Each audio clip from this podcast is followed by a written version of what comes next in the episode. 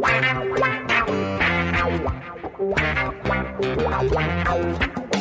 dois na barreira, correu, o rei atirou. Gol! Cara, marcação, sambou pra lá, sambou pra cá, botou na frente a bola. O time sempre chegando a chance de mais um gol. Gol! Pode bater de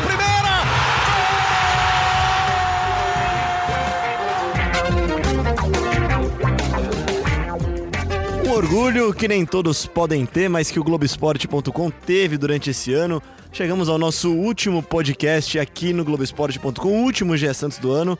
Eu sou Leonardo Bianchi e para fazer esse papo aqui, a gente vai fazer uma retrospectiva, barra uma análise, um balanço do ano aqui. E nada melhor do que Arthur Capuani e Leonardo Lourenço, que tiveram aqui com a gente durante esse ano todo. Vamos dar boas-vindas primeiro pro Léo. E aí, Léo, tudo bem? E aí, Léo, tudo bem? Como vai? Fala, Arthur, tudo bem? Tudo bem, tudo certo? Ano, ano puxado no Santos, né, Léo? Você que acompanha mais no dia a dia no Globoesporte.com, dá pra dizer que foi um ano turbulento no Santos? Foi um ano turbulento, foi um ano intenso, foi um ano divertido. É, foi um ano sem títulos, mas foi um ano em que o, Santi, o Santista sentiu orgulho da sua equipe. Deu pra, dá pra dizer, Arthur, que recuperou um pouquinho da autoestima do Santos esse ano? Mostrou que dá pra brigar lá em cima e que o Santos tem sim muito tamanho tem que ter respeito com o Santos? Com certeza absoluta, ainda mais do ano que vinha, que tinha sofrido muito com um time mais defensivo, aquelas críticas muito grandes ao Jair Ventura, tudo mais. E aí chega um ano novo, futebol novo, é, a torcida empolgada. É, não, não vieram os títulos, né? Não vieram os títulos, a gente vai falar disso no balanço, muitas eliminações, muitas frustrações, mas quando é, o- é, a questão era a bola no pé, a torcida, a torcida gostou do ano. Acho que dá pra dizer que foi um ano muito divertido pra quem gosta de futebol ver o Santos jogar, né? Eu posso dizer que foi meu ano cobrindo o Santos também aqui no GE Santos e foi legal, foi legal ver o Santos jogar futebol. Fica a, a tristeza, a chateação do torcedor por não ter conquistado um título e a gente vai falar bastante disso, mas se o Santos teve um ano legal, dá pra dizer que 50 mais 1% dessa culpa, dessa responsabilidade é de, Jorge Sampaoli, técnico anunciado há, há mais de um ano, né? No final de 2017, né? 18. no final de 2018, né? Chegou de uma forma inesperada, né, Léo? Ninguém esperava o Sampaoli no Santos. Tinha acabado de terminar de fazer uma campanha ruim com a Foi, seleção foi. argentina na Copa do Mundo, né? É, o ano, o ano de 2018 o Santos começou. Desculpa, o ano de 2000. Estamos com dificuldade, dificuldade, pra né, acertar de- o ano aqui hoje. O ano de 2019 do Santos começou no finalzinho de 18 ali, quando o Santos anunciou a contratação do Sampaoli. Foi uma contratação inesperada. É, a gente já lembrou aqui em outras oportunidades que o Santos, depois da saída do Cuca, tentou contratar o Abel Braga, era a principal opção do Santos no final do ano. Que diferença, né? Que coisa. Imagino que estaríamos falando aqui hoje se o técnico do Santos tivesse sido o Abel Braga. Acho que estaríamos em outro. É, Em outro sei, ritmo. Pergunta pro torcedor do Cruzeiro, pro torcedor do Flamengo. Acho que o torcedor do Flamengo vai saber responder bem você agora, né? É, Mas, bom, É, mas o, o que aconteceu foi que assim, o, o Abel preferiu ir ao Flamengo e o Santos, numa jogada ousada ali, eh, foi atrás do Sampaoli, que era um treinador que estava disponível, mas que os clubes aqui do Brasil pareciam receosos em procurar ali pela, pela grife, né? Parecia um treinador técnico de Europa, né? inalcançável aos clubes brasileiros. O Santos teve a ousadia e foi atrás dele, trouxe. O São Paulo topou o desafio. É, chegou aqui com, com um cenário bastante ruim. A gente vai se lembrar que o Santos estava perdendo jogadores importantes, como o Gabigol, o Dodô, né? O, o Bruno Henrique acaba saindo depois, quando o São Paulo já tinha O chegado. Rodrigo já vendido pra o sair Rodrigo no já meio do ano. vendido. Então era, era um cenário desolador na Vila Belmiro. O São Paulo chegou é, e mudou tudo para esse ano. mudou exatamente a- a- o futebol que o Santos começa a mostrar no início do Campeonato Paulista. Pra mim, né, é determinante para a mudança desse cenário também no aspecto de contratações. Porque ele não só, não só ele cobrava muito, mas eu acho que a diretoria do Santos, olhando para como o time estava jogando, falou assim: peraí, vale a pena eu, eu gastar aqui. Vale o Eu- sacrifício, pode render um título. Pode render. Do jeito que o time tá jogando, se eu trouxer uma peça ou outra, hum, melhor, o time vai melhorar e a gente vai conseguir alguma coisa, vai conseguir esse dinheiro de volta de alguma maneira. E não aconteceram os títulos e as contratações vieram tarde. É, E acho que mais fala- que isso, acho que esse respaldo, essa carta branca, a gente já falou disso aqui mais de uma vez, né? A gente vai chegar nisso também, é um dos temas do nosso podcast, né? Mas ela acabou ocasionando contratações equivocadas do Santos e que o Santos vai ter que arcar com esse prejuízo no futuro, né? Mas voltando a Sampaoli, Arthur, Acho que desde a, a primeira impressão do São Paulo já foi muito positiva, um amistoso na Arena Corinthians contra o Corinthians, né? Um Corinthians e Santos logo de cara na temporada, no comecinho de janeiro. O Santos jogou bem, jogou com um time diferente, né? Já sem muitas estrelas, né? O Santos chega na casa do Corinthians E joga melhor. e domina o jogo, né? Já mostrando mais ou menos o que o Sampaoli pensava sobre futebol ali, que era sempre um time com posse de bola, por mais que tenha sido um jogo é, duro, e todos os jogos com o Corinthians ao longo do ano foram muito duros, é, o Santos já, já mostrava um estilo de jogo muito rápido, que foi o que surpreendeu a gente. Lá, lá no começo, falou assim, caramba, como o cara consegue tão rápido chegar e fazer o time mudar da água pro vinho? Essa foi a E grande. mudou, foi foi o mudou. que mais nos chamou a atenção mesmo, né? É. O, o São Paulo, no- nas primeiras rodadas do Paulista, você via o time já tinha. já estava treinado, já, já era o Santos do São Paulo logo de cara no começo Um do E campeonato. Santos aí- e São Bento em Sorocaba, que o Santos começa a jogar bem, até, até uma partida que o Vanderlei tem uma dificuldade de, Uhum. de sair jogando, aí já começa a falar do, de um possível goleiro que joga com os pés, né? E aí os sustos, né? E É, é vieram os sustos, sustos. os sustos. Porque que que, que eu, eu, de passado um ano, penso um pouco sobre é, os tropeços absurdos que o Santos teve, principalmente no início do ano. É, o, o último acho que foi contra o Grêmio na Vila e teve contra o Palmeiras também no Brasileirão. É, eu acho que o Sampaoli, ele também estava procurando, precisando é, entender um pouco mais sobre o nosso futebol. É, ele errou feio em alguns casos. Acho que se ele é, tivesse permanecido para o ano que vem, ele já ia ter uma noção melhor de como os técnicos se comportam, como os times se disso. comportam e ia, ia vacilar muito menos. Um ou outro talvez acontecesse, mas ia vacilar muito menos. Ele já vinha mostrando isso. Porque é muito diferente. A gente vive no mercado brasileiro aqueles sempre os, os mesmos nomes, né? Um vai para cá, outro vai para lá, outro vem para cá. O Uma- Mano é uma Menezes- troca dentro da mesma Ah, casa, né? o Mano Menezes já sabe de cor como que o Abel Braga gosta de jogar, o, o, o outro técnico também sabe do outro, e todo mundo já meio que conhece.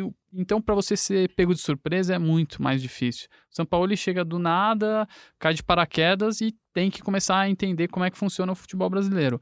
Vai muito bem, traz coisas muito novas logo de cara, mas sofre um pouco com isso também. E mais do que isso também, né? Do mesmo jeito que o time ficou pronto muito rápido, acho que isso pode- ter atrapalhado um pouquinho, né, Léo? O time talvez tenha criado uma confiança muito grande de que o estilo era aquele, que não tinha alterações, e aí a gente daqui a pouco vai chegar nisso, acaba tendo eliminações, né? Mas voltando também para São Paulo, atritos com Pérez é algo que tivemos desde janeiro, né? É, assim como ele conseguiu montar o time rapidamente, ele também conseguiu se estranhar com o presidente logo de cara. É, Quanto ele- tempo teve até a primeira crise? Uns- um- a primeira crise teve o quê? 15 dias? Não, é- Bruno gente- Henrique, acho que foi a é, primeira crise. Não, na verdade, eu acho que antes da estreia do. Antes daquele amistoso contra o Corinthians, ele já estava reclamando da falta de reforço. A gente vai se lembrar que o Soteudo foi o primeiro reforço do Santos, chegou no final de janeiro ali quase. É, E ele reclamando porque ele dizia que não sabia, não tinha sido informado da real situação financeira do Santos, que era lamentável, como continua sendo até hoje. E dizendo que não havia sido informado, que não sabia exatamente o que estava acontecendo. É, eu me lembro até que naquele, naquele fim de semana do amistoso, um, um jornalista argentino chegou a publicar no Twitter, gerou um, uma grande, um, um burburinho de que o, o Sampaoli estava decidido, inclusive, a pedir demissão do Santos, um trabalho que ainda nem tinha começado. Então você mostra que assim, o Sampaoli é, é, um, é, um, é um estilo, é um perfil do Sampaoli, assim, essa coisa maluca de tomar decisões impensadas. É, e muita gente falava que ele não ia passar do carnaval, né? Eu ouvi muita A gente Páscoa falar, não vai depois, passar cada da feriado era Páscoa", uma. é, exatamente. Ele teve uma relação muito conturbada com o Pérez por causa do perfil dele. Acho até que ele tinha razão em muitos pontos é, de- dessa, nessa rusga com o Pérez, porque o Pérez é um cara que faz É, É, centralizador, né? ele faz, ele faz uma coisa muito boa pelo Santos e depois vem umas cinco ruins. É, mas, mas ele fez coisas boas pelo Santos. Trazer o São Paulo foi uma coisa maravilhosa. É, E aí a então- gente não precisa entrar no mérito de como Ah. ele fez isso, até porque assim, é, tipo, a- o pessoal fala, ah, pô, ninguém achava que ia trazer, ele teve a coragem, ele tinha lá o WhatsApp do São Paulo, ele ligou pro cara lá, ligou pro empresário dele e trouxe o cara, né? convenceu ele. Era aquele, era aquele contatinho que tava no fundo da agenda dele lá, Uhum. ele falou, pô, vou pra cima, né? E Exatamente. conseguiu trazer e garantiu um ano que acho que ninguém esperava no Santos. Se você for pensar, né, vocês acompanham também o Santos desde 2018 também, é, o time tinha Bruno Henrique, Rodrigo e Gabigol no ataque e brigou pra não cair boa parte do campeonato, né? É, o Rodrigo ainda muito, muito novinho. Mais cru ainda, né? Mas, Mas é, você tinha o Bruno Henrique e o ganhou Gabigol. o corpo né, durante todo esse ano ali. É, e eu acho que o Sampaoli contava muito com esse ataque aí. Exatamente pelo, pela maneira como ele pensa futebol, quando ele pegou e olhou ali o plantel do Santos, ele falou: opa, peraí, o Bruno Henrique é meu contratado, o Gabigol é emprestado, mas putz, se eu conseguir manter ele aqui, fechou o meu ataque. Eu tenho um moleque bom ali na direita, senão eu vou trazer um Soteudo, alguém ali para jogar por ali. Então eu vou fazer um ataque poderoso e isso para mim meio que basta, porque pelo meu estilo de jogo, eu só jogo para frente, vou ter um ataque poderoso e basta ver o que foi o Flamengo com Bruno Henrique e Gabigol. É, o, o, o, o Bruno Henrique, ele ficou claramente irritado quando soube que o Bruno Henrique tava indo pro Flamengo, lembra? Ele dá uma Claro. coletiva na Arena do Corinthians, né, depois daquele depois daquele amistoso, reclamando de que empresários só querem saber de dinheiro. É, Era o um- Bruno Henrique estava escalado ali Ele pro tava jogo, escalado. né? Tava, tava- tinha treinado tudo e acho que na contratação Cara, eu não consigo nem imaginar É. como seria esse Santos com o Bruno Henrique. Só um jogador só, é do tamanho que é o Bruno Henrique, a gente vê a importância dele esse ano pro Flamengo, né? é, E dá pra colocar o Santos em outro patamar mesmo, né? Como ele mesmo disse até, né? claro, dá. E com o Gabigol também, né? É, o Gabigol um- já era mais difícil de mais ficar, difícil. né? É, o Gabigol era, era uma situação que tava bastante definida, assim. É, ele isso não, já tava muito ele não claro. queria ficar. É. E é engraçado porque eu me lembro que no final do ano, no, no final do ano passado, antes do Gabigol anunciar de fato que ele estava saindo do Santos, é, eu me encontrei com pessoas que trabalham com ele e elas deixaram bem claro, olha, não há chance dele ficar no Santos, porque o Santos é uma bagunça, ele teve dificuldades com o Pérez ali também. Então, e foi um primeiro, o primeiro ano de gestão do Pérez foi muito turbulento, teve toda a questão da briga dele com o vice, E ele queria. E o Bruno, e o Bruno Teve não, aquela né? eliminação, teve aquela eliminação conturbada da, da, da Libertadores, com a escalação irregular do, do, do Sanches. Então foi um ano bem complicado no Santos. O São Paulo chegou, é, botou o time para jogar, mas a- a- as dificuldades fora de campo ali continuaram e elas foram determinantes para que o São Paulo agora no final do ano decidisse deixar o clube. Que é a parte final do nosso capítulo, entre algumas aspas aqui, né? Nossa divisão de São Paulo, né? A saída aconteceu da pior maneira possível. Se é que é possível ter algo pior do que isso, né? O Sampaoli e o Pérez claramente rachados, um pediu demissão ou não pediu, né? A gente não sabe ainda há um litígio aí, há uma briga judicial ainda para descobrir se o Sampaoli pediu demissão e aí ele teria que arcar com a multa, né? Ou deixaria de ganhar a multa. O, Sampa- o Santos alega que o Sampaoli pediu demissão, então não quer pagar a multa também. É, Enfim, não, na, na verdade, é uma confusão na verdade, danada, né? não, na verdade, a, a demissão do São Paulo, o pedido de demissão é um fato. A- Ele pediu demissão questão é a no dia né? 11. Ah, né? é, não. A, a questão Carta é no dia isso, 11, né? Exatamente. A dificuldade é. A dificuldade não, mas a, a briga agora é descobrir se o São Paulo pediu demissão no dia 9, como defende o Santos, na reunião com o Pérez, ou no dia 11, através de uma carta é, enviada ao clube, porque. E a briga acontece porque a multa estipulada no contrato do São Paulo valia até o dia 10. Ou seja, no meio desses Então, dois dias. Se ele pediu no dia 9, como que é o Santos, ele deve pagar a multa. Se ele pediu no dia 11, como ele defende, ele não precisa pagar a multa. E é isso provavelmente só a justiça vai decidir numa briga que tá só começando, né? Alega o Pérez e o Santos que na reunião ele pediu demissão, né? Que- Não, essa é a defesa do Santos. A eles, defesa do fazem, Santos. Eles, eles dizem que o, o São Paulo, no dia 9 de manhã, quando teve uma reunião no CT Rei Pelé, é, pediu demissão, o Santos é, levou esse pedido à análise do comitê de gestão e o Santos decidiu aceitar a demissão dele na terça-feira, no dia seguinte à noite. Não por coincidência, uma nota foi publicada no, no site do Santos às 11h40 da noite. Falta 20 minutos. Faltando né? 20 minutos para que o prazo se encerrasse.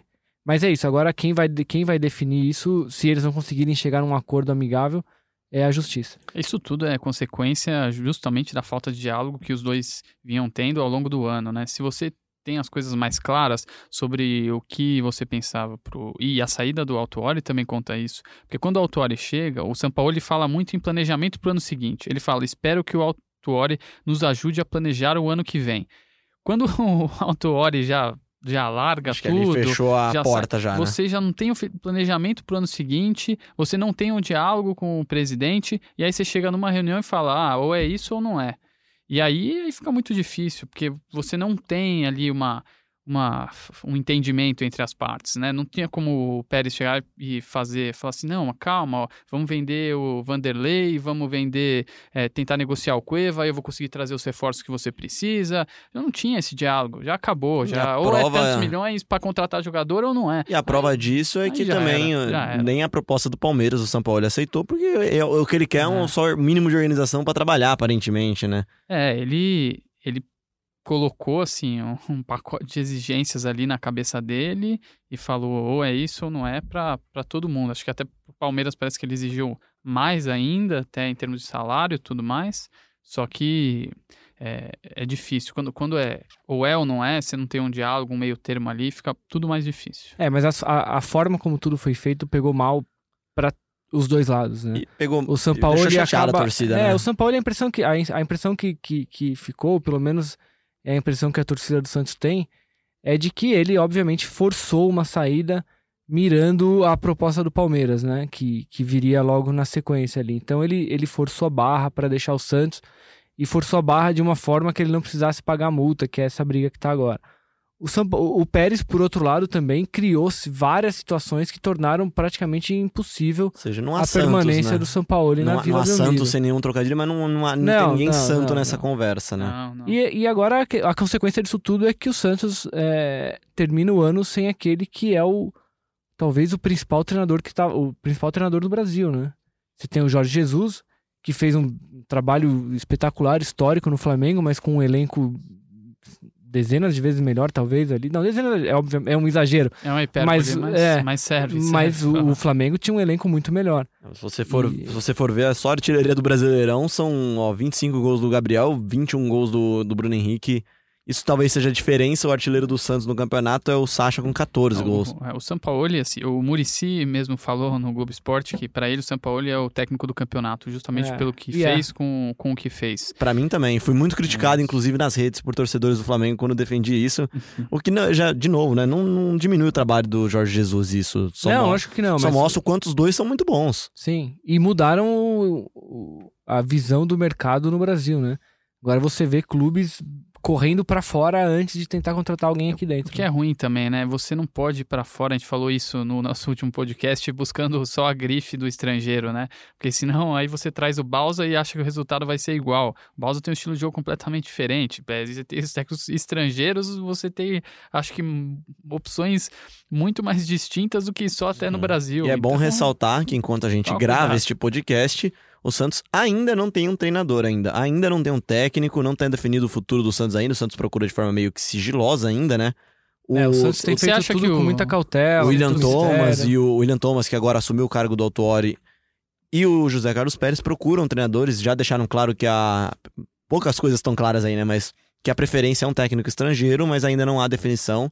Havendo uma definição, a gente tenta voltar aqui pra falar quem é este nome, né? Vocês acham que o Santos está atrasado no planejamento? Muito. Eu tenho certeza. E esse foi justamente o problema de 2019. É, o Santos está repetindo o mesmo, o, o maior problema Você de já dá 2019. deixa pro segundo atraso tema. no planejamento. Imagina o Santos com o Marinho no início do ano. Imagina o Santos com o Evandro no início do ano. Imagina o Santos já com o Soteudo fazendo uma pré-temporada, chegando já arrasando como ponta no, no início do ano. Nossa, Porque O o, Santos- Soteudo, o Santos não lembram, jogou- o Soteudo, ele começa a ser testado pelo São Paulo e no meio. E aí depois, lá pro fim do Campeonato Paulista, que o São Paulo fala, não, é aberto, é aberto. E aí dá muito certo. que é Agora quando ele imagina- ganha a vaga, né? É, imagina, imagina isso tudo acontecendo Não, lá no Não, começo Santos, do ano. O Santos passou O Santos se livrando praticamente... do copete antes. O Santos, passou, assim. o Santos passou mais da metade do ano sem um reserva pro Vitor Ferraz. O Pará só chega em Isso, agosto ao Pará, esqueci do Pará. O, o, o Uribe, que foi uma contratação que não deu certo, mas era um centroavante que o São Paulo pedia desde a chegada e só o Uribe só foi contratado é, pouco antes da Copa América. E falando de eliminação, a eliminação do Corinthians, acho que ficou a impressão geral que o Santos, se tivesse um atacante, teria ganho o jogo com facilidade, né? O jogo do Pacaembu, o Santos massacrou o Corinthians, só que ficou levantando bola na área pra, pra, pra Soteldo tentar cabecear, né? V- vamos partir para as eliminações? Vamos partir para as eliminações, você já deu um belo gancho já até, Arthur. Então, é. então começando pelo, e pelo Campeonato Paulista, eu acho que até de todas as eliminações, as três eliminações que o Santos sofre no- durante o ano, essa é talvez a mais doída, porém a menos trágica. É porque o time jogando bem. O time Fiquei a impressão bem, que realmente foi acaso, né? É, Vai parecer Não, assim, ó, acaso não, não é acaso. Não, o mas- Corinthians ganhou a, a partida de ida e depois montou um estilo de Uma jogo retra... que, que era pra jogar daquele jeito. Eu minha frase. Faltou, O faltou São Paulo e competência. massacrou né? o Corinthians Ao dentro de uma Santos. proposta que o Corinthians também teve, é, que podia o São Paulo, o, o Santos podia ter eliminado o Corinthians aquele dia, mas não pode dizer que foi acaso. Não, assim, acho que não foi também acaso, não. A palavra não é acaso. Acho que foi. Faltou sorte ao Santos e um pouco de competência na hora da finalização, né? É, o, esse jogo, por mais que tenha sido eliminado, o Santos é, deu confiança pra torcida. Então a torcida olhava o time e falava assim: dessa vez a gente foi eliminado, mas se a gente jogar assim sempre, a chance de a gente ser eliminado é pequena nos próximos campeonatos. Então você cria uma esperança ali na torcida que é até positiva. A torcida aplaude o time depois, depois da, da eliminação, é, cai nos pênaltis. Então é, foi, foi um ponto ali importante. Só que ainda um time mostrando muitos defeitos que viriam a ser corrigidos ou tentar corrigir, a diretoria foi tentar corrigir só lá pra frente. E, e isso pra mim é o grande problema do ano do Santos. Porque aí você E deve ser o problema de 2020 também, né? O que é mais desesperador, talvez, né? Exatamente. E até tem que ver é, que a gente tá gravando isso ainda não tem um novo técnico, mas essa chegada do novo técnico é, tem que ver se ele vai continuar o trabalho do Sampaoli, que é o ideal, o perfil de jogo do time, porque aí pelo menos você começa um pouco mais inteiro. Só que se perder muitos jogadores, se vier um técnico com um perfil um pouco diferente do Sampaoli, aí você começa tudo de novo, de novo planejamento atrasado, até trazer o jogador que o técnico precisa. Os próprios erros comuns, pensa. né? Os Aí, erros de é, começo de trabalho que você corrige depois. Exatamente. Você, você vai repetir tudo, repetir tudo. A continuidade do que o São Paulo fez durante esse ano é essencial. Para que não acontecer o que aconteceu na Copa Sul-Americana, o que aconteceu na Copa do Brasil, que é o quê? Um desastre assim inesperado. Você vai lá e perde pro River Plate do Uruguai. Que aí que é que eu falei do Copete ali. Para quem não se lembra, o Copete foi titular no jogo contra o River do Uruguai. Como lateral. Ele jogou como Ah, lateral. eu lembro lá de um na- domínio que ele errou, cara, lá. lá em Montevidéu. brincadeira. Acho que dois gols é, saem nas costas dele, né? Um gol sai nas um costas gol. dele, Foi né? 1 a 1, Lá- lá- foi lá 0 a 0 Uruguai. no Uruguai. Não, 0 a 0 no Uruguai e 1 a 1 em, em Você no estava no Uruguai, Isso, né, Léo? estava no Uruguai. É, estava no Uruguai. exatamente. No, no Estádio grande Luiz Franzini. Estádio do defensor. centro de treinamento lá. É, o gol sai nas costas dele ali, claramente um time que que estava tentando se encontrar ali e o Santos no ano que tinha com você tendo Palmeiras, você tendo Flamengo, é, até outros times que contrataram pesado, o São Paulo que trouxe muitos reforços, o Santos olhava para o Brasileirão falando assim, aqui vai ser difícil. Eu tenho que garantir na Sul-Americana e na Copa do Brasil Sul-Americana era muito palpável, né, Léo? muito. Ah, a Sul-Americana era, sem dúvida. Era um Ainda campeonato pelo você fosse formato, enfrentar- pelo, pelo jeito que, que, o- que é um campeonato que se estende é, até o fim do ano ali. O Santos é, jogaria as fases mais complicadas é, já da metade do ano pra frente, que é quando o time tomou forma e ganhou e se tornou muito bom. Então era, era, era um campeonato pro Santos levar, que dava pra levar, sim. E, pô, você vai ver o, o Racing, que talvez fosse o grande bicho-papão do torneio, foi eliminado na primeira fase por um Corinthians que não engrenou até o final, tanto que caiu também, né? É, é, é o um caminho tor- estava aberto. Era um torneio que, Sim. assim, o caminho que o Santos enfrentaria, eu, não eu não sei até onde o River do Uruguai foi, eu nem, nem lembro agora, mas eu não consigo lembrar deles nas quartas de final, Não, por não, acho que exemplo. não foi então, muito pra frente, não. De cabeça também não lembro, mas era o caminho pro Santos estava aberto nesse, ainda mais, nesse campeonato, ainda mais com o Sampaoli, é, conhecendo o futebol sul-americano do jeito que ele conhece. Era, era o campeonato pro Santos. era o campeonato pro Santos. o Caiu Santos logo de cara. cai de cara, um empate sem gols no Uruguai, um empate em 1 a 1 aqui no Brasil, num jogo de portões fechados, o Santos pagando punição pela confusão contra o Independiente na Libertadores 2018, né? E, e- ainda tem isso, só um, um parênteses aqui. O Santos é, foi punido na, na- na Libertadores do ano passado ainda, com dois jogos. Esperava-se que essas punições fossem cumpridas na, na Sul-Americana, só que ele caiu tão cedo que ele só cumpriu um jogo. Então, prova- provavelmente não. O Santos vai ter jogar com portões fechados no primeiro jogo que fizer em São Paulo ou em Santos, na estreia da Libertadores aqui no ano que vem. Ou seja, né? é- é- vai pagar por dois anos um erro, assim, é uma coisa bizarra, né? Não vamos lembrar, voltar pra 2018, daí fica pra retrospectiva do ano passado, mas é bizarro o que aconteceu, né? Mais, uma, mais um erro, assim, crasso de gestão, né? Chegamos, chegando na última eliminação do Santos no ano, e acho que essa também foi um pouco traumática pelo jeito que foi o Santos. O Santos empatou em 0 a 0 no- na Arena Independência contra o Atlético Mineiro. Na- no jogo da volta fazia uma grande partida, um bom jogo do Santos, um dos primeiros bons jogos do Santos, assim, por mais tempo mesmo. E aí você abre o placar, faz 1 a 0 e toma dois gols de contra-ataque, né, Léo? Foram dois gols de contra-ataque, o último gol até. Santos completamente desarmado na defesa, né? No Pacaembu, com bastante Casa gente. cheia. É, foi uma eliminação, outra eliminação que, que doeu um pouquinho. Ainda que perder para o Atlético Mineiro não, não se compara a ser eliminado pelo River do Uruguai. Mas o Santos era, um, era outro campeonato que, que depois, até pela forma como ele terminou ali, com, com a final entre Inter e Atlético, Outro que era palpável. era né? outro campeonato que cabia no bolso do Santos, né? O, o Santos é, é um time melhor que o Atlético Mineiro. O Santos é um time melhor, mil vezes melhor que o River do Uruguai. O Santos é um time melhor que o Corinthians, bola no pé. E aí é eliminado essas três eliminações aí e pro Atlético Mineiro, porque o Atlético, a Copa do Brasil era o fio de esperança, assim. Quando eu falo Não, e é um torneio muito importante pro- para o Santos especificamente pela parte financeira, né? Financeiramente, é, você vai passando de fase e as premiações são, são grandes. Então, podia ter ajudado, ajudado muito o Santos nesse quesito também. Não só a questão de público, dependendo se fosse jogar no Pacaembu, por mais que o São Paulo não quisesse. É, e tem isso, né? As três eliminações foram no Pacaembu, é a maldição do Pacaembu em 2019. Vamos ver. O São Paulo é supersticioso? Será? Será que também era, tinha, tinha um pezinho? aí? Eu, eu, eu chuto que sim, tá? É, Eu, Eu- chuto que ele tinha esse pezinho de superstição também. Eu não quero jogar lá. Perdemos três vezes lá e, pô, três vezes bem traumáticas, né, Léo? Não sei, não sei se você chegou a saber dessas superstições dele. Não, não, mas, mas, mas ele desde o começo já, já se mostrava contrário a jogar no Pacaembu. Santos se sente mais à vontade na sempre Vila, né? defendeu, não, não só ele, e aí talvez ele atuasse também como um porta-voz dos atletas ali. Os jogadores sempre pediram pra jogar na Vila, não é de hoje, não é dessa desse elenco, outros elencos também. O São Paulo tá defendendo dele, né? Ele quer título. Ele quer título Quer de ganhar, qualquer jeito. ele quer Aí ganhar você e- pergunta E pra na qualquer... Ele não perde quase. Pergunta pra qualquer jogador de Palmeiras, Corinthians, É. São Paulo, os rivais do Santos. Pergunta pra ver se eles preferem jogar contra o Santos no Pacaembu ou na Vila Belmiro. Eles vão falar Pacaembu. É, cl- claro, o Pérez tem um- os motivos dele, de gestão, de torcida. Tem que pagar a quer- conta. é, que precisa criar torcedor também, então precisa vir para jogar um pouco em São Paulo, para criar uma cultura ali, de uma torcida que cresça. Só que não, não é só a parte da renda, que é importante, nesse caso de vir para São Paulo, que pesa, mas o São Paulo estava olhando só a parte esportiva. É, o São Paulo nunca abriu um borderô da- de jogo pra ver quanto tinha dado de Não. renda, ou nunca, ele não quer nem Não, saber. Ele quer saber resultado. E aí ele viu as E três é, eliminações e aí convenceu o Pérez. dele mesmo, Bateu né? o pé e falou: agora até o fim do ano é na Vila Belmiro. E só jogou na Vila É Belmiro. bom que ele mostrou bons argumentos, né? Ele perdeu três campeonatos importantes pro Santos, né? Que ainda não são títulos, né? Mas enfim, vamos falar do quarto campeonato do Santos no ano. Um campeonato que, como o Arthur já disse, se o torcedor Santista chegasse no começo do campeonato, começo do ano, falasse, você vai acabar no, na- no segundo colocado, vice-campeão brasileiro. Assinaria, né, Arthur?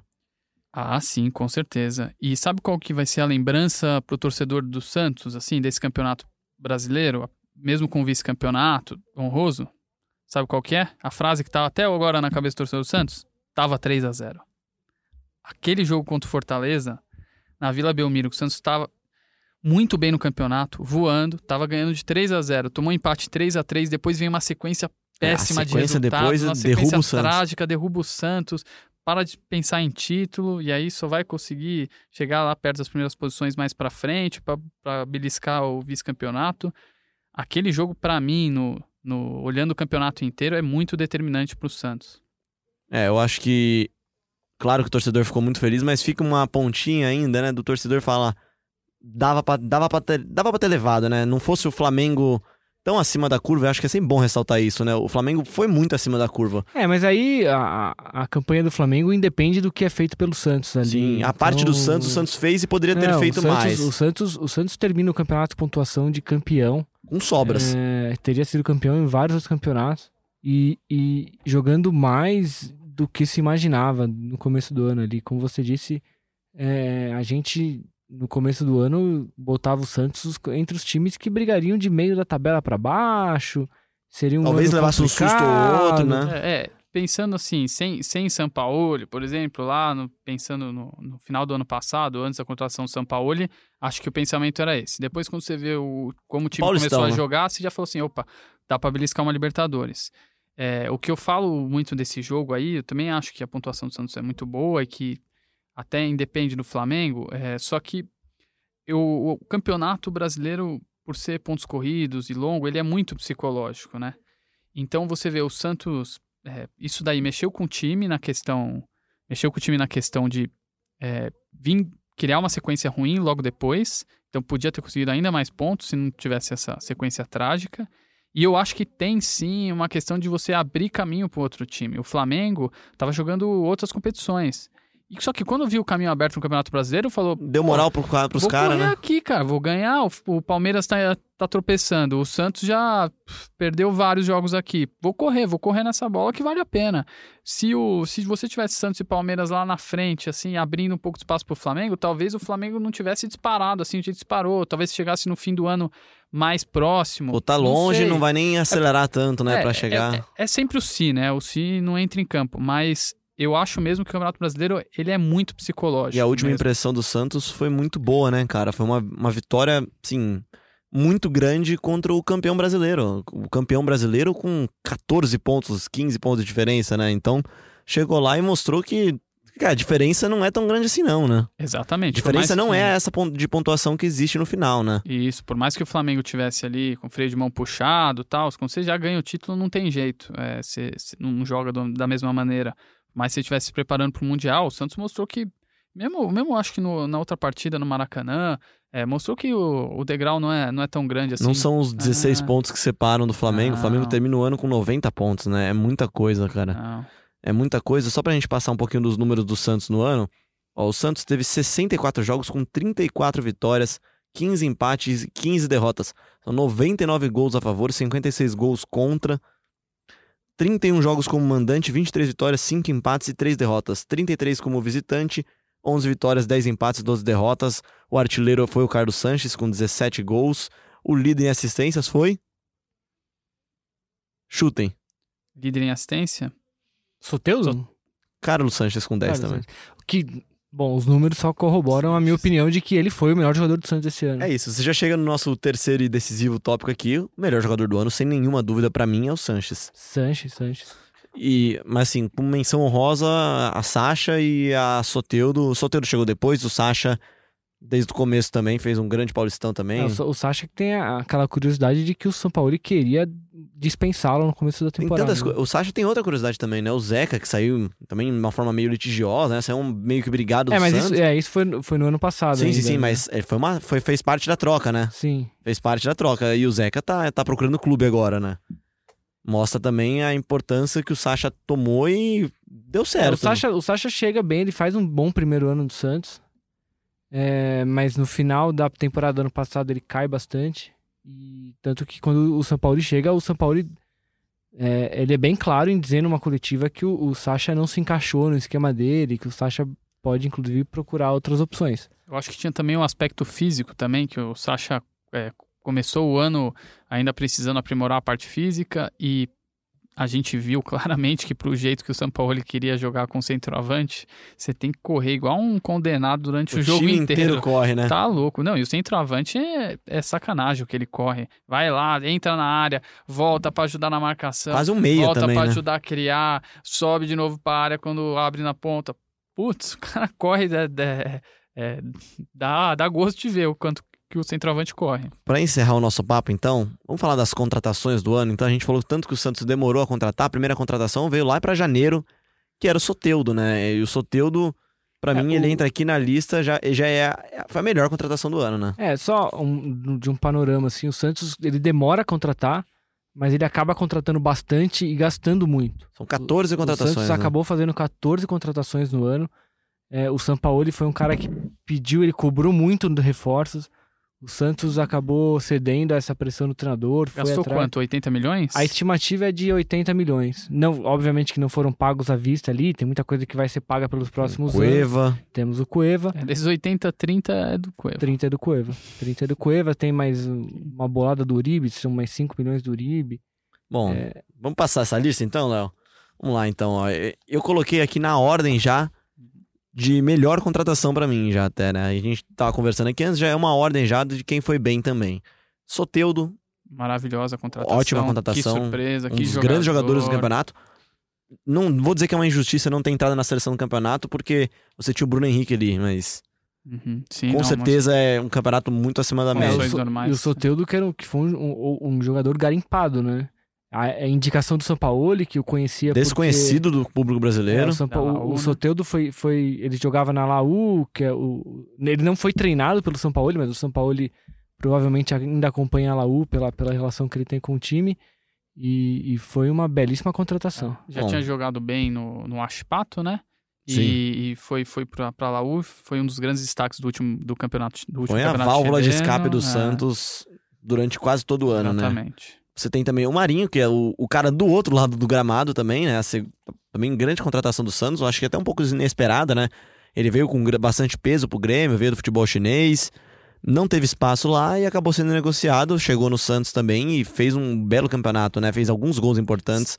Acho que o gol mais marcante é aquele contra o Botafogo, né? Sabe o que, é interessante? É, aquele contra o Botafogo foi muito importante, uma vitória muito importante para o Santos. O que é interessante desses jogadores aí é você avaliar a evolução deles na mão do Sampaoli. Com certeza. É, que é assim, o, o- eu- falei antes, o Soteldo quando chega, e mesmo no, no- na Laú ele jogava ele jogava de meia. E, e, e sempre puxando contra-ataque ali, do meio pra ponta tal. O São Paulo pega, abre ele no canto, ele se transforma em um jogador absurdo. O Marinho, ele era um jogador com grande limi- limitação de jogar coletivamente. Ele tinha uma limitação muito grande. É, Ele cara, abaixava a cabeça e ia pro gol Vai e correndo, pronto. né? Corre. que ele melhorou de levantar a cabeça, às vezes tocar de lado quando precisa, é, mesmo fazer aquela virada de jogo ali na diagonal para o jogador chegar dentro da área, lá do outro lado, o Soteudo ou quem tivesse aberto. Ele é um cara que ele melhorou muito coletivamente também. É, virou assim, é, com o mesmo estilo de jogo, puxa para esquerda, bate com a jogada individual, mas com uma visão muito melhor. É, o Marinho, o Deixou Marinho que meme, era né? reserva, ele demora pra ganhar a vaga de vez ali, ele chegou a brigar com o Thailson pela, por essa vaga. E, é outro bo- e, esse, e esse é um bom negócio do Santos, que foi envolvido numa troca do Santos com o David Braz, que era um jogador que estava na Turquia, que o Santos não tinha nenhum interesse. Ele volta pro Brasil e é trocado com o Marinho pelo Grêmio. É isso. Também temos o Everson, contratação que chega após o, o Campeonato Paulista, acho que foi o, Uma contratação um o pouco mais polêmica. O laboratório né, do, do, do, do, São Paulo com o Vanderlei não, não agradou, né? É um grande goleiro, Vanderlei, pra mim é um grande goleiro. É ídolo, tem o nome cantado pela torcida, só que não é do estilo que ele queria, né? Não, o São Paulo insistia em ter um jogador que. um goleiro que jogasse com os pés ali. É, o Everson mai- melhor do que o Vanderlei nesse quesito. É, mas gerou uma polêmica ali porque deixou o Vanderlei, que era um ídolo, no banco. Né? Aí não vou nem entrar no mérito se ele estava certo ou não estava, mas o Everson foi uma boa contratação, agrega valor ao elenco e fez um ano legal, né? Aí você também tem o Evandro, acho que essa é uma contratação bem inesperada, né? Que acabou sendo titular do time. Sim, acabou sendo titular, veio do Hull City, da segunda divisão da Inglaterra, né? Chegou no meio do ano, na foi na pausa ou foi antes da pausa da Copa América? Não me lembro. Acho que foi logo depois da pausa da Copa América Acho que ele foi logo volta. depois, É. vem do campeonato inglês. E ele volta no momento importante, no momento que o Sanches estava tendo um pouquinho de estabilidade na temporada, ele já entra no time e Ele entra, ajudou- e ele entra bem, né? Ele ajudou a dar consistência ali pro meio de campo. Então, às vezes, quando você não podia jogar com o Sanches, ou não podia jogar com o Giamota, às vezes o Pituca ali jogando de meia, começou o ano com o Pituca jogando, aí você punha o Evandro, ele joga, joga na, na meia esquerda, joga na meia direita, e sempre dá consistência. Não é o jogador mais brilhante, é, fez acho que uma partida brilhante, mas, cara, dá muita consistência pro meio de campo. Bom, aí a gente tem a sequência de três laterais agora aqui, quatro se você for contar o Luan Pérez, né? Felipe Jonathan, Pará, Jorge e Luan Pérez. Felipe Jonathan jogou grande parte do ano de meia, né? É, jogou mais de meia do que de lateral. é, acho, acho que foi, foi razoável, uma, uma contratação razoável. Me entregou, às vezes, que, que precisou, acho que pode ser importante pro decolou. 2020 do Santos. Foi bastante útil pro clube esse ano. Eu também acho que foi útil, sim. Aí você tem o Pará, que chega pra dar uma opção ao, ao Vitor Ferraz, e no final acaba jogando de titular. O Vitor Ferraz já foi até negociado, o né? Pará que supostamente começa o ano, teoricamente começa o ano de 2020 como, como titular, porque é, não tem mais o, o Vitor Ferraz na sombra dele, né? É, você tem o Madison, que veio na troca, né? Veio do Grêmio, mas não sei se Pará- vai, Pará vai é o chegar, né? Pará é É, o o Pará é, o equilíbrio. ponto- Você é a bola de o- segurança, Você né? tinha o Vitor Ferraz, que era muito bom com a bola no pé, saída de jogo e, e na parte ofensiva. O Lucas Veríssimo, que é, jogou muitas vezes ali na lateral, mas deixava a desejar na parte ofensiva, mas dava muita consistência atrás. O Pará foi lá e falou assim: ó, é, é o meio, meio termo. E por isso. Sou que- eu, né? Sou eu, cara. E por isso que assumiu a posição de titular. Aí você tem o Luan Pérez, né? O Luan Pérez chegou também, não teve tantas oportunidades, mas quando entrou, acho que entrou de forma bem até, né? Acho que vai ser titular provavelmente ano que vem, se sa- é, com a saída do Gustavo Henrique e se sair mesmo o Lucas Veríssimo. Fez uma boa partida contra o Flamengo, né? Fez, fez. Eu acho ele, achei ele um bom zagueiro. Acho Acho, que pode achei foi uma grata também. surpresa. E quebra bom galho jogando na lateral quando necessário também. Acho que a Exatamente. grande decepção aqui pra mim é o Felipe Aguilar. Felipe Aguilar, ele chegou com um nome grande. E ele chega, ele, ele Chega tem, jogando titular. Ele tem um- uma partida desastrosa naquele, naquele, naquela goleada do Ituano, mas depois ele recupera a confiança, faz um bom primeiro semestre, e mas depois perde, perde lugar no time e acaba sendo. Teve uma quarta ou quinta Teve uma da defesa, partida né? no, com- na Vila, que foi a partida que ele foi pior, que foi a partida que ele caiu de cara. Agora Contra não- Fortaleza. Acho que foi contra Fortaleza, né? Foi, É, foi a partida que acabou com. vezes, né? Acho que contra o São Contra o Paulo São também. Paulo, contra o São São Paulo... Foi, mas foi, bem na sequência, acho, né? E foi um investimento alto do Santos. Contratado junto ao É, Atlético Nacional do, Atlético da, da Nacional. Colômbia. É muito louco, assim, porque eu, eu entendo a contratação dele, ele é um cara bom, é, com todas as qualidades técnicas, mas ele errou muito. E zagueiro que erra muito, aí É, quem sabe com uma pré-temporada, talvez ele volte a ter alguma oportunidade, né?